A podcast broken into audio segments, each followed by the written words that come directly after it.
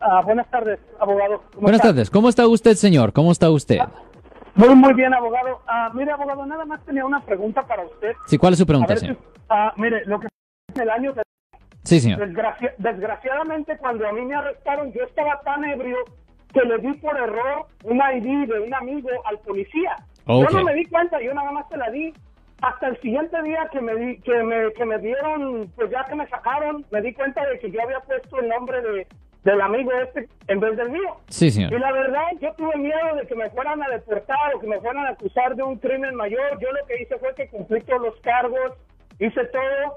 Entonces, nunca aclaré que esa ID no era mía y ese nombre, pero ahora voy a empezar un proceso de, de, este, de inmigración con mi esposa, pero tengo miedo de que eso me vaya a afectar por las huellas y no sé si hay algo que pueda hacer hoy para aclarar con la policía de que en verdad esa ID no era mía, que era de un amigo, qué puedo hacer hoy. Well, lo que va a pasar es esto, lo que va a pasar es esto. Um, obviamente cuando usted entregue las huellas, ellos van a saber que es uh, usted. So simplemente lo van a tener, eh, el otro nombre que usted usó, lo van a tener a usted como un también conocido como como dice en inglés AKA, also known as. Pero generalmente eso no le debería de afectar a usted, ¿me entiende? Ah, porque las personas dan nombres falsos uh, rutinariamente.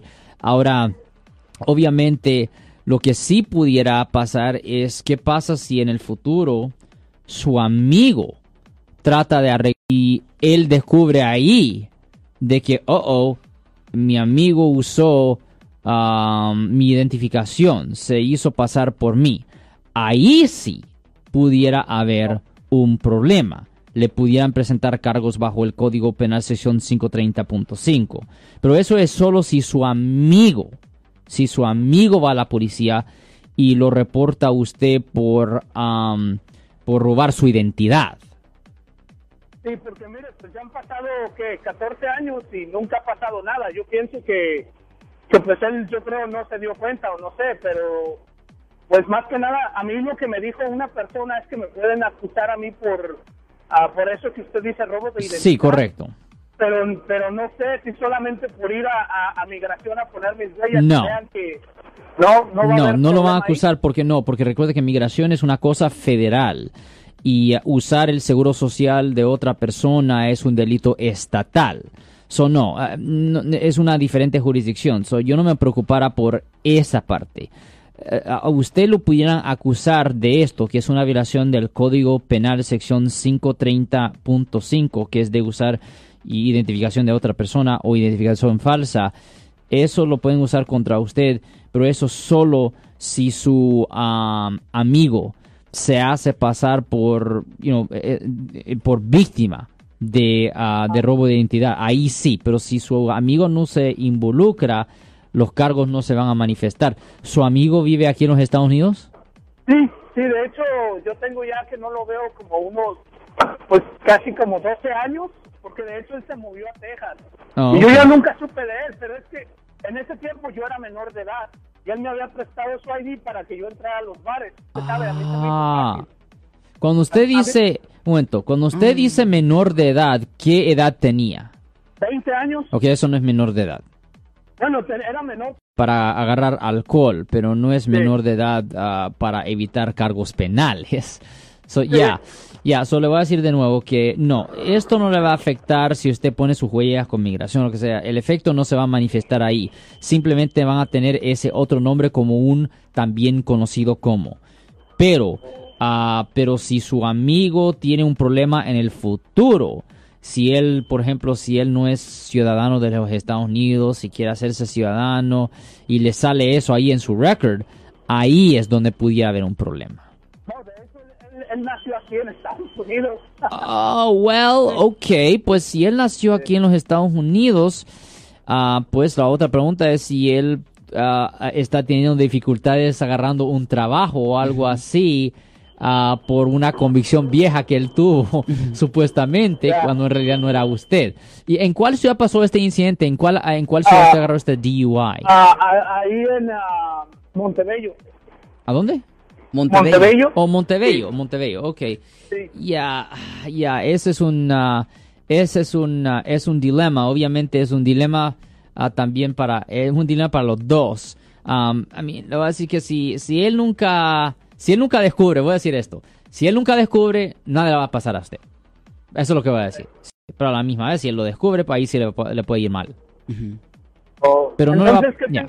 qué- qué- qué me recomienda que haga? ¿Que hable con un abogado penal, tenga una consulta, por ejemplo? Well, eso no va a ayudar. Yo soy abogado penal. ¿No va a ayudar? Eso, yo soy abogado penal y Ok. e- eso no va a ayudar, ¿me entiende? Ah, no hay acción que usted pueda tomar hasta que le presenten cargos. Pero si Hasta que lo su- descubran. Sí, exactamente. Y si su amigo nunca hace nada, si nunca descubre que él fue víctima de robo de identidad, pues ahí va a terminar la historia. o- Inmigración tampoco me puede entonces acusar por eso, si no hay cargo. No, no, no, no, no. Recuerde, la acusación es estatal. La acusación Sí, es sí, sí. estatal, no tiene nada que ver con migración, señor. Ok. No, pues muchas gracias, abogado. Le agradezco porque de verdad estaba muy preocupado por eso y usted sabe, a veces uno hace cosas cuando es joven y no piensa las consecuencias y ojalá que esto le sirva de experiencia a muchas otras personas que tal vez se les hace fácil hacer lo que yo hice. Y deje preguntarle, deje preguntarle otra pregunta, señor. ¿En, en, cu- en cuántos años atrás pasó esto? En el 2004.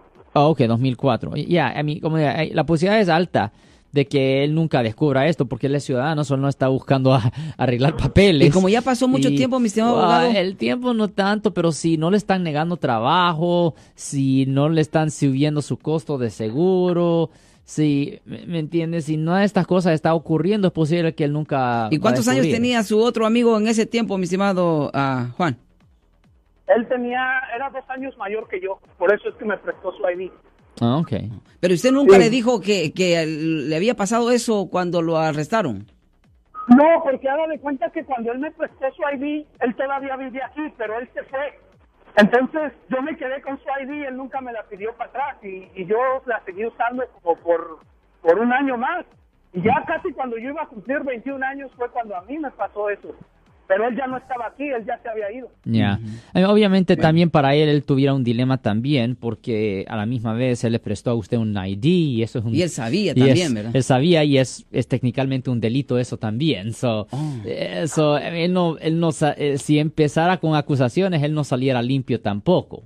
Sí, porque él está permitiendo eh, pervertir a, a un, no menor de edad, pero eh, hacer fraude. eh, ese de Eh, cometer la exacto, falta. exacto, exacto, sí, So, porque- Le voy a decir que a él no saliera limpio tampoco. Yo, eh, eh, a lo largo, Mm. yo no creo que usted va a tener problemas, es lo que estoy diciendo. Bueno, eso esperamos.